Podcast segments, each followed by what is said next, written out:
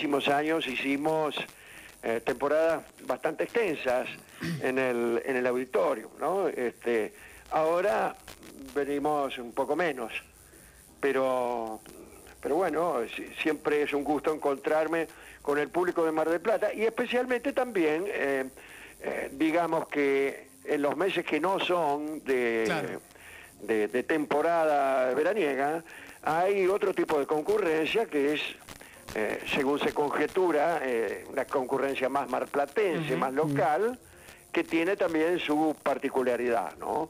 La del verano nos permite encontrarnos con gente mm, de todo el país, gente que por ahí eh, no se acerca nunca a Buenos Aires y que se cruza con nosotros en Mar del Plata. las de fuera de temporada nos permite encontrar al, al mar platense considerado en sí propio, ¿no? que es un, público de, de alta exigencia, me parece a mí. Escucho habitualmente su programa, Alejandro, y, siento que usted disfruta mucho cada vez que le toca ir con la venganza hacia algún lugar del país e incluso, por supuesto, a España cuando, también lo hace habitualmente. Eh, es, ¿Es otro el clima del programa? Eh, sí, naturalmente, naturalmente. Usted calcule que en Buenos Aires ya nos tenemos hartos a todos. el, el tipo que vive enfrente del programa no puede sentir mucha emoción porque nos ve muchas veces en el año, nos ve entrar a la radio, eh, o vive a tres cuadras, va un rato, se aburre y se va, o sea, es distinto. Eh, en cambio, el que recibe una visita esporádica, eh, tiene esa alegría que antes había con, las visitas familiares. Uy, mira quién vino, vino fulano. Y hay una alegría que tiene dos costados, que es el, el visitador y el visitado. Eh, todo eso yo creo que influye sobre los contenidos del programa y los torna más intensos. Se, tiene, se nota desde, desde arriba del escenario eso que decía recién, eso de mira quién vino, se, se siente en el ambiente. Sí, sí, se nota, se nota más que ninguna otra cosa. Yo creo que eh, le decía a veces a, quienes me preguntaban qué podemos esperar, etcétera, ¿no? Y yo decía, bueno, un programa mediocre, pero unos saludos inolvidables. Claro.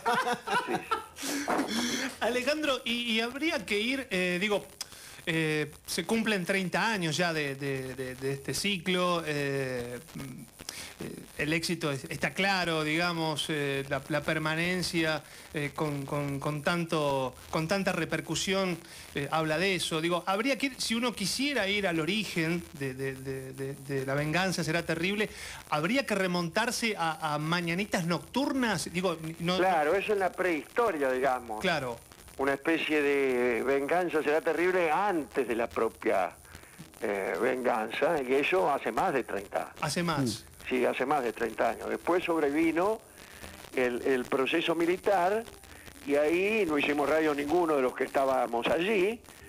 Eh, y yo recién pude volver a hacerlo en 1985-86 eh, cuando, cuando comenzó la venganza, con otro nombre desde luego, claro. Eh, que era demasiado tarde para lágrimas. Mm. Eh, Alejandro, recién hablábamos cuando abríamos el programa y bueno, comentábamos esta posibilidad que teníamos de, hablar con usted.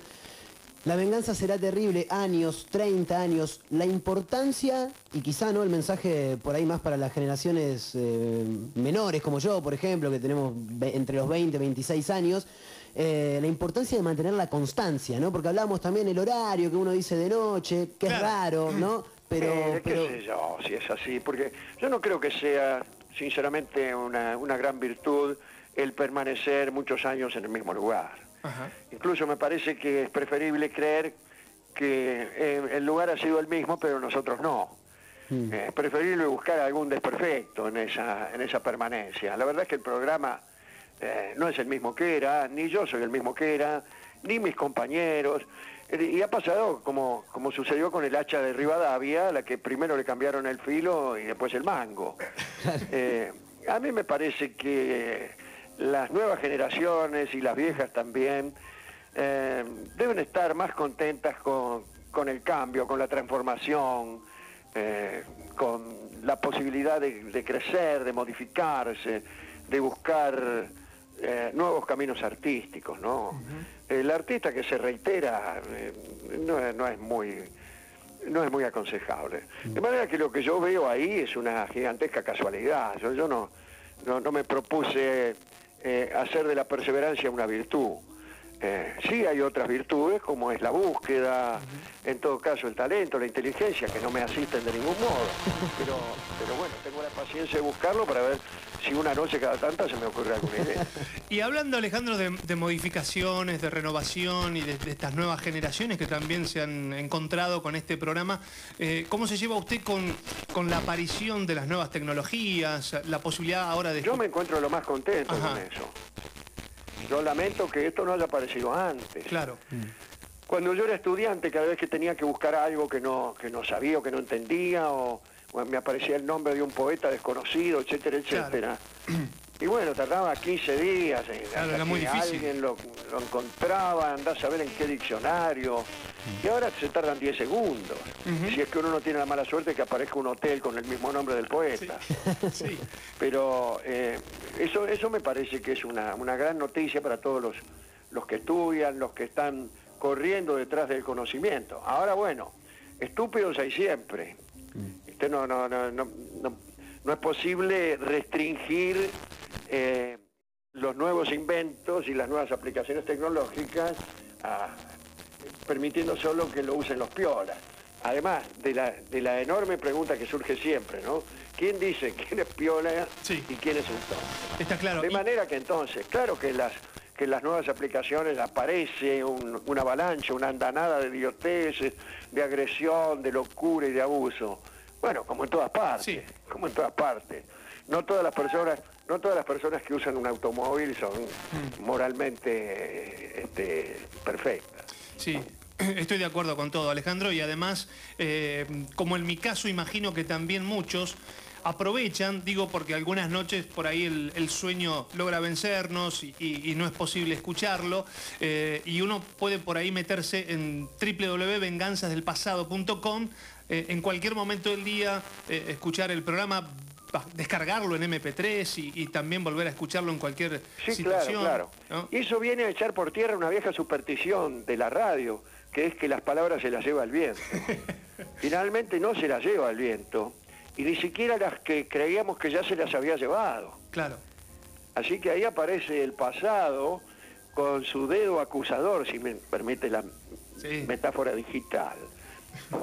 Está muy bien. Eh, Alejandro, eh, este sábado en Mar del Plata, digo, para la gente que, que llega al Teatro Roxy, eh, vamos a encontrarnos con lo que escuchamos habitualmente desde Buenos Aires o desde cualquier Sí, otro lugar. sí, pero yo creo que hay, eso sí, una mayor teatralidad en el asunto, no hay pausas publicitarias, hay Claro. un- eh, eh, no, no ponemos discos, sino que cantamos, pero son, son detalles, los contenidos son más o menos los mismos. ¿no? Bien, ¿y qué, qué podría contarme Alejandro y contarle a la gente que de, de- de esta aparición del nuevo libro, ¿no? contando un poco estos 30 años de la venganza? El nuevo terrible? libro en realidad no es un libro mío, es un libro Claro. que tiene múltiples autores y que eh, ha sido concebido como un libro de recuerdo. Tiene muchas fotos, tiene testimonios, tiene supuestas precisiones acerca del programa. Ajá. Yo no estoy de acuerdo con algunas de ellas, pero he resuelto dejarlo así el libro porque después de todo el recuerdo eh, eh, no es un género preciso, hasta podríamos decir que es un género ficcional. Ajá. Eh, yo en principio me volvía loco con algunos testimonios y decía, pero no, si esto no fue en este mes, no, si esto no fue en aquel teatro, hasta que al final dije, bueno, ¿quién me dice que, no sea yo el que está equivocado? Claro. Y entonces eh, dejé que los recuerdos fueran admitidos como lo que son, recuerdos, testimonios personales, y debe haber entre tantas, entre tantas macanas alguna cosa cierta, que seguramente son las menos divertidas. Y, y hablando de testimonios que por ahí no, no son tan correctos, yo me he cansado de, de escuchar una frase eh, que se, se le atestigua eh, al, al propio Dolina y que creo que no es tan correcta. Eso de que eh, todo lo que hacemos los hombres es para levantarse minas. Sí, tiene razón, yo no la dije esa, ¿no?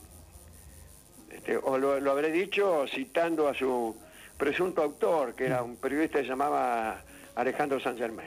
Ajá. Eh, pero ¿Pero es cierta?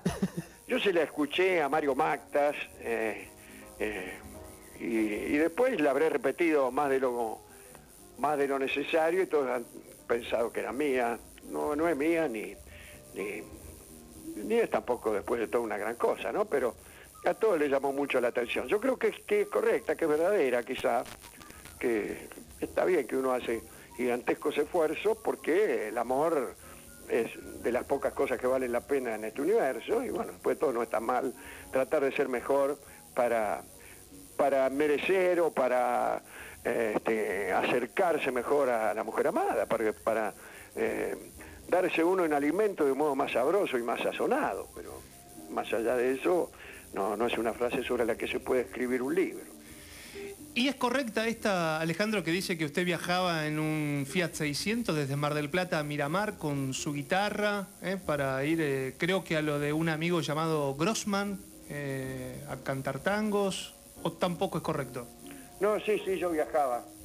Viajaba a la casa de Eduardo Grossman, que es un fotógrafo muy, muy reconocido.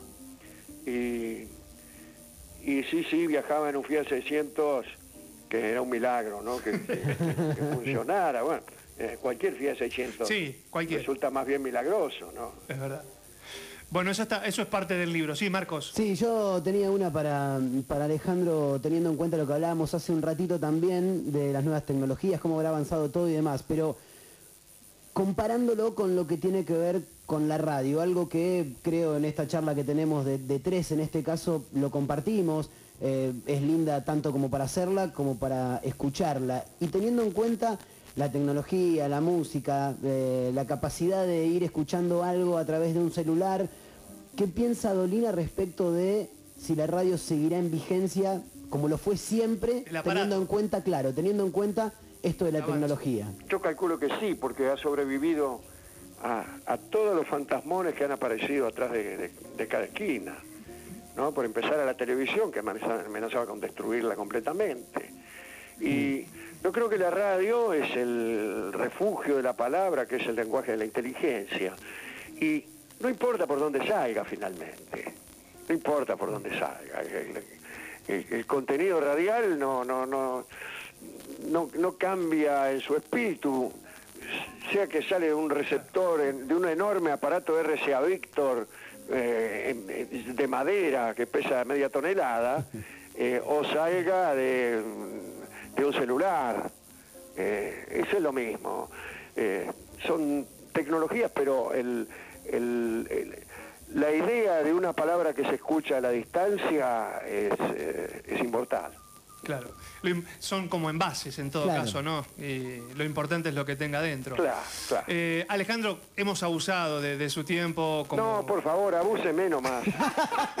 Queremos contarle a la gente que este sábado 7 de octubre, 21 a 30 es el horario para encontrarse con La Venganza. Será terrible en el complejo Roxy. Así es, allí estaremos con toda la muchachada de, de la venganza. Bien, viene el trío también. Y viene el trío también, sí. Bueno, Alejandro, es un placer enorme. Lo último que le quiero decir es que mm, mi momento más cercano a lo delictivo tuvo que ver con una situación en la cual usted es un personaje, pero secundario. No me extraña. Sí, pero secundario, Alejandro, porque en algún momento eh, un amigo de mi papá tenía toda la colección de la revista Humor de los años 70, si no me equivoco, y yo le tijereteé, le corté todas las columnas a esas revistas donde aparecía precisamente lo que usted eh, escribía. Para, para que la revista estuviera mejor. No.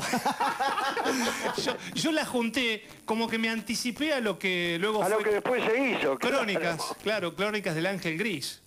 Exactamente, sí, sí. Sí. Eh, a mí me quedó una duda porque dentro de todos esos capítulos eh, yo guardaba uno con, con- con mucho gusto y, y no apareció en el libro. Eh, se llamaba La Juventud Perdida. No, no Ajá, sé si- claro, porque era, me pareció que era muy del momento, Ajá.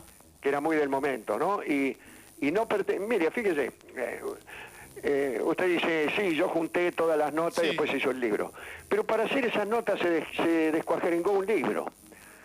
Eh, el, el proceso ocurrió dos veces. Yo tenía una especie de conato de novela que había escrito y hallándome sin idea alguna y imposibilitado de cumplir con los plazos de la dirección de la revista Humor, empecé a, a mandarle pedazos de esa novela que yo había abandonado, que era una novela con el Ángel Gris, con, con Mandel, con Jorge Allen, con todos esos tipos.